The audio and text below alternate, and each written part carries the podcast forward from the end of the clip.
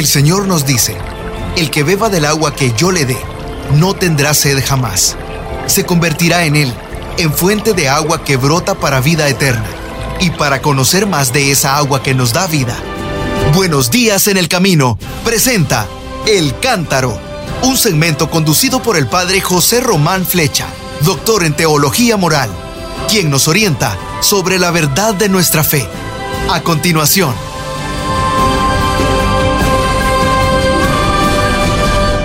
Mis queridos hermanos, así es, soy el padre José Román Flecha, sacerdote diocesano de la diócesis de León, hablándoles desde la ciudad de Salamanca.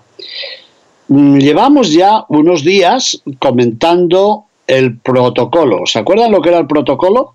El Papa Francisco, en su carta Gaudete et Exultate, que significa gócense y regocíjense, nos dice, ya sabemos el protocolo, ¿Qué hay que hacer y por qué examen vamos a ser examinados por las obras de misericordia. Así que llevamos ya varios días hablando de las obras de misericordia corporales. Yo estoy muy seguro, requete seguro, que ustedes las recuerdan. Primera, dar de comer al hambriento. Segunda, dar de beber al sediento. Tercera, vestir al desnudo. ¿Y cómo añadimos? ¿Se acuerdan? Y no desnudar al vestido. Cuarta, dar posada al que no tiene casa, al peregrino y al que está homeless, al que vive sin casa. Quinta, redimir al cautivo, a los modernos esclavos de hoy. Sexta, que es la última que hemos comentado, visitar y cuidar a los enfermos. Y la séptima obra de misericordia corporal es enterrar a los muertos es la que toca, no es que la haya elegido especialmente, aunque es verdad que el Papa Francisco, con motivo de la Jornada Mundial del Enfermo, sí que ha aludido a los que han muerto por culpa de la pandemia y no han podido recibir las honras fúnebres por parte de su familia. Y, al contrario, viéndolo desde el otro lado, los familiares que no han podido asistir al funeral de sus seres queridos. Bueno, pues vamos a hablar un poquito, porque no son muchos minutos, sobre esta séptima obra de misericordia. Seguramente solo el enumerarla nos lleva a muchos de nosotros a recordar el espléndido cuadro de El entierro del conde de Orgaz. entierro del conde de Orgaz. Fue pintado por el Greco y se conserva en la iglesia de Santo Tomé de Toledo. Es una representación bellísima de un entierro, de un funeral, en el cual el conde parece que va a ser sepultado por San Esteban y por San Agustín en persona, es decir, dos santos que habían muerto muchísimos siglos antes que él, acuden al sepelio. Y el greco ha querido representar, por tanto, la santidad, la grandeza de, este conde, al decirnos que incluso después de su muerte eh, vienen los santos a asistir a su entierro. Bueno, es toda una pintura que es una lección teológica bellísima. Yo recuerdo también otras pinturas y seguramente que algunos de ustedes, amigos del arte, seguramente recordarán el entierro de Santa Lucía, pintado por Caravaggio. De Caravaggio hemos hablado también varias veces. Michelangelo Merisi de Caravaggio. Y esta, esta pintura la realizó él en Siracusa, en Sicilia. Y es un cuadro también muy hermoso. Aquí la figura de la difunta, que es una santa, nos recuerda que personajes terrestres, pero también personajes celestes, celestiales, llevan a cabo el sepelio, el enterramiento de estos dos personajes. Bueno, como sabemos, en la profecía del juicio final, el Señor se identifica con seis tipos de personas necesitadas de atención, y a ellas, ya desde el siglo IV, se añadió una séptima obra de misericordia, esta, la de dar sepultura a los difuntos. ¿Por qué? Porque seguramente a lo largo de los tiempos ha habido muchas personas, sobre todo pobres y abandonados, que eran sepultados de cualquier manera. De ahí que muchas hermandades y fraternidades tuvieran como objetivo principal el acompañamiento de los moribundos y la organización de los funerales, de las honras fúnebres. He contado hace poco cómo asistido a un entierro en Luras, en la isla de Cerdeña, y allí vi varios hombres vestidos con túnicas blancas que atendían a este funeral, a este entierro y se ocupaban también de, llevar el féretro. Y pregunté, ¿y esto por qué? Y dijeron esto, que es una hermandad muy antigua que tiene como misión precisamente atender a los moribundos y cuidar sus honras fúnebres. Me gustó mucho.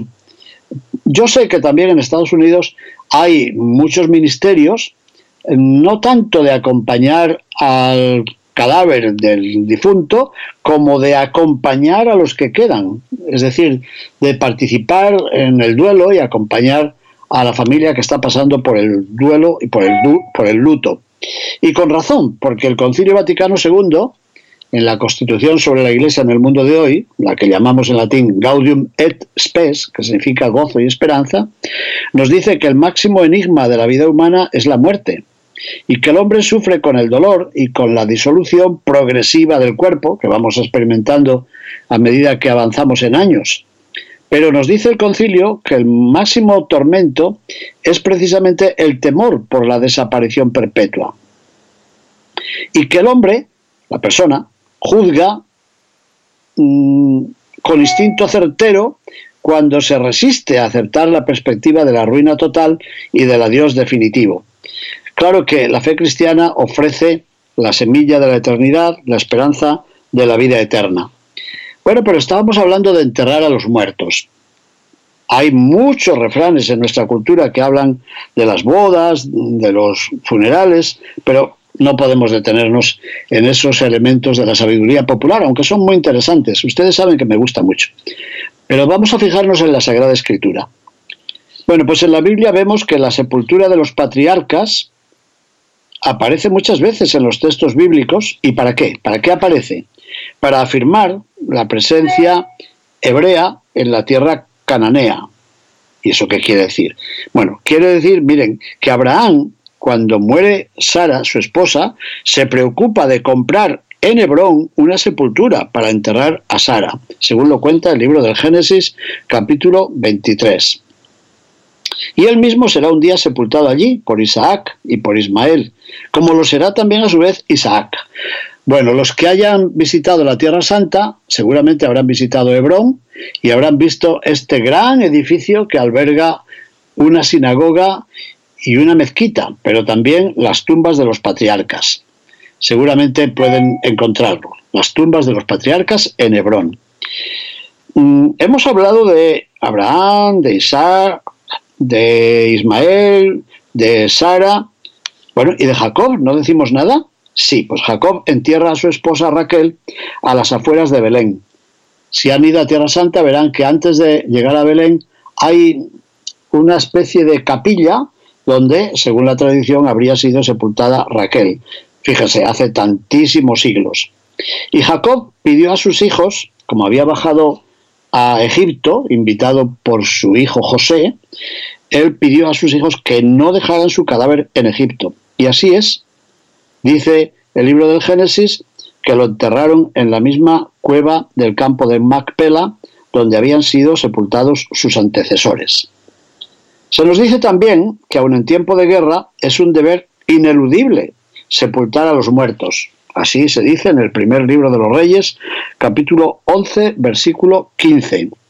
Abrevio muchas cosas que querría decir. Recuerdo que para los profetas dejar a un muerto sin sepultura era una infamia. Pueden buscarlo en Isaías capítulo 14, versículo 19. Isaías 14, 19. Y en Jeremías capítulo 36, versículo 30. Seguramente muchos de ustedes están pensando en la virtud de Tobit. Lo contamos en el libro de Tobías. Se cuenta con qué esmero daba sepultura a los hijos de su pueblo que habían sido deportados a Nínive aunque esa obra de compasión a veces le merecía denuncias y persecución. Vean en el libro de Tobías, en el capítulo primero, apenas comenzado el libro, en los versículos 17 y 19. Se nos dice también, y me parece muy bonito, que algunas veces Tobit dejó incluso su almuerzo, su comida por el momento, porque era urgente ir a sepultar a un miembro de su pueblo que había muerto. Se nos cuenta en el libro de Tobías en el capítulo 2, versículos 3 al 8. Hay muchos más textos en, en este libro. Mm, creo que el más importante es cuando al final del libro aquel acompañante que había guiado al, hijo, a Tobías, le había acompañado para ir a cobrar aquella deuda, al final se manifiesta como un ángel, es el ángel Rafael. Y subraya ese comportamiento tan importante que parecía distinguir la piedad de Tobit, de forma que lo presenta como un momento de prueba para él. Está en el libro de Tobías, en el capítulo 12, versículo 13. Mm, me gusta mucho la literatura sapiencial, el libro de la sabiduría, el eclesiastés, el eclesiástico, los proverbios. Miren, en el libro del eclesiástico, en el capítulo 38, hay un consejo del padre al hijo, en el cual se dice, hijo, por un muerto derrama lágrimas como quien sufre atrozmente, entona un lamento, amortaja el cadáver como es debido y no descuides su sepultura. ¿Qué les pareció? Eclesiástico capítulo 38 versículo 16. Muy bien. Pero, ahora lo contrario. Dos versículos más adelante, el mismo texto enseña que no se debe prolongar el luto más allá de lo conveniente. ¿Y eso por qué? Porque la tristeza lleva a la muerte y la pena del corazón consume las fuerzas. Ayer les citaba, con motivo del día de San Valentín, les citaba mi libro, el camino del amor. Bueno, ahí recojo algunas ideas que el Papa Francisco nos ha presentado en su documento sobre el matrimonio, el amor, la sexualidad. Bueno, pues allí dice que en caso de viudedad, lo mismo que decía el libro del eclesiástico, no hay que alargar mm, inmoderadamente el luto, porque si a una señora se le ha muerto su esposo y ella piensa que es mejor y más buena y más santa si alarga el luto, el Papa le dice, no, no señora, no se lo crea. Mire, al difunto le parece bien que usted viva su vida y que si es posible la rehaga y que declare, sí, su amor, pero no atormentando al resto de la familia, por ejemplo.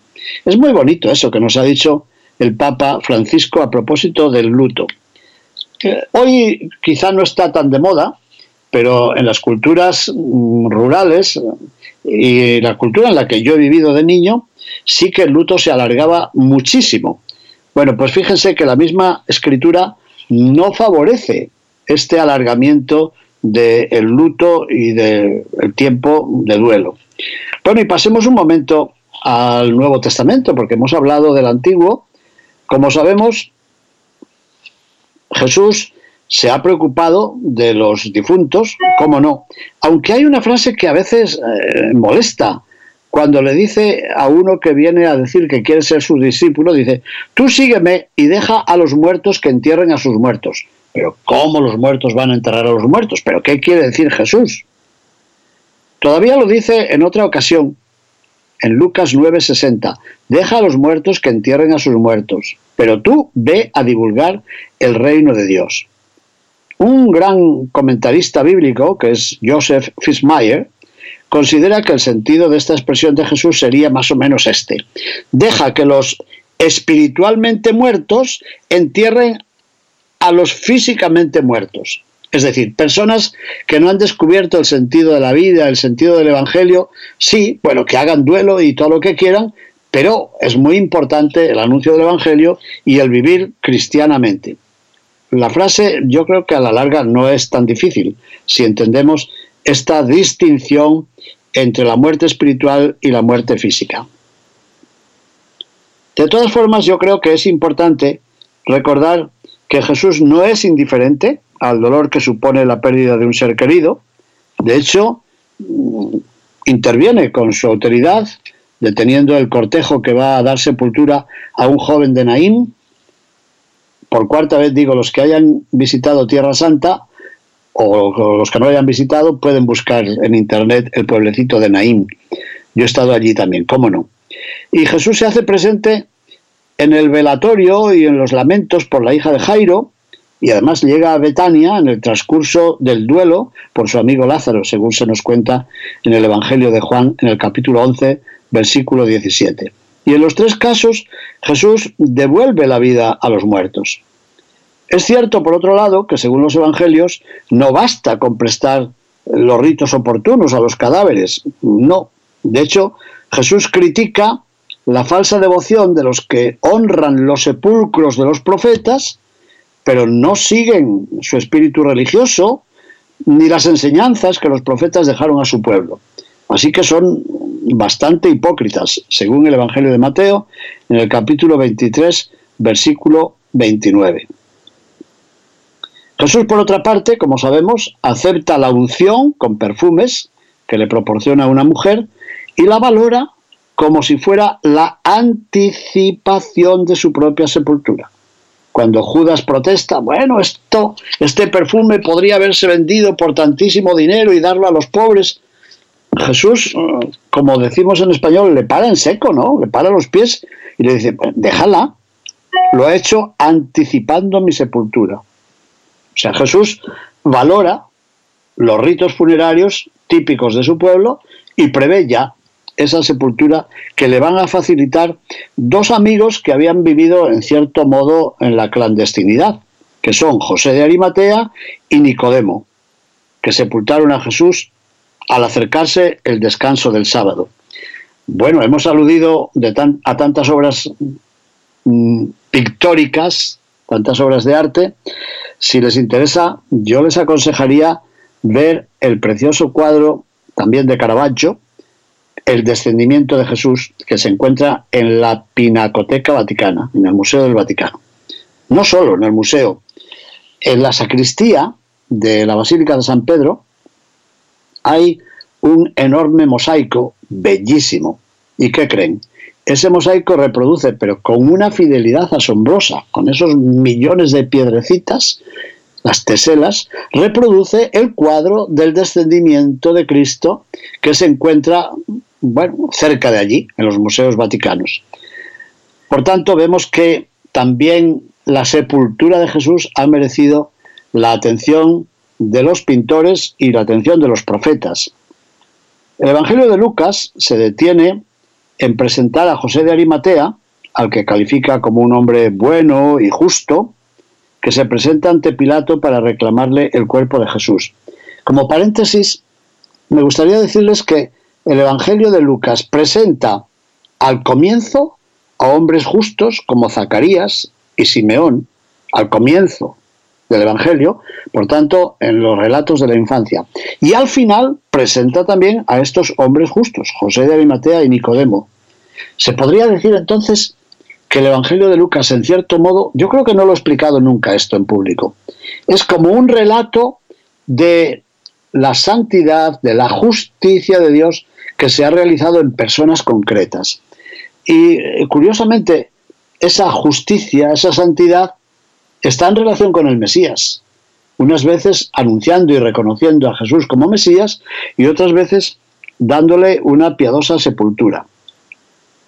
De hecho, el Evangelio de Lucas enumera los tres pasos que siguió José de Arimatea antes de que las sombras de la tarde anunciaran la llegada del sábado.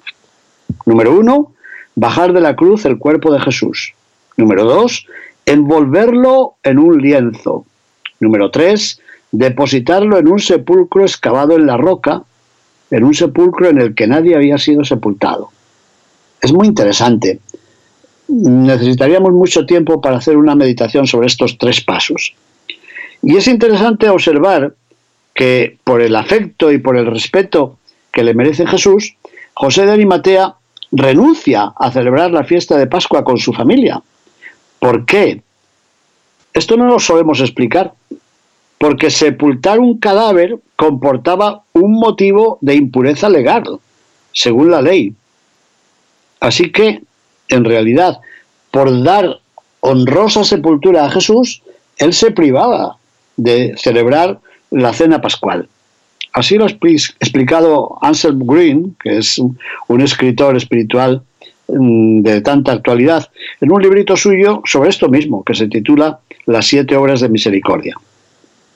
Bueno, pues precisamente por la celebración de la fiesta de Pascua, pasado ya el sábado, las mujeres que le habían seguido desde Galilea quisieron completar los ritos del sepulcro, del sepelio, del funeral.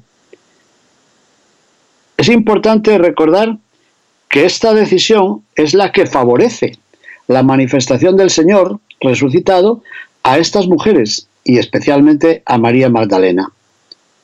Bueno, también recordamos en la historia de la iglesia primitiva cómo después que el diácono Esteban fue muerto a pedradas, fue lapidado, algunos hermanos piadosos llevaron a enterrar a Esteban e hicieron gran duelo por él. Libro de los Hechos de los Apóstoles, capítulo octavo, versículo segundo.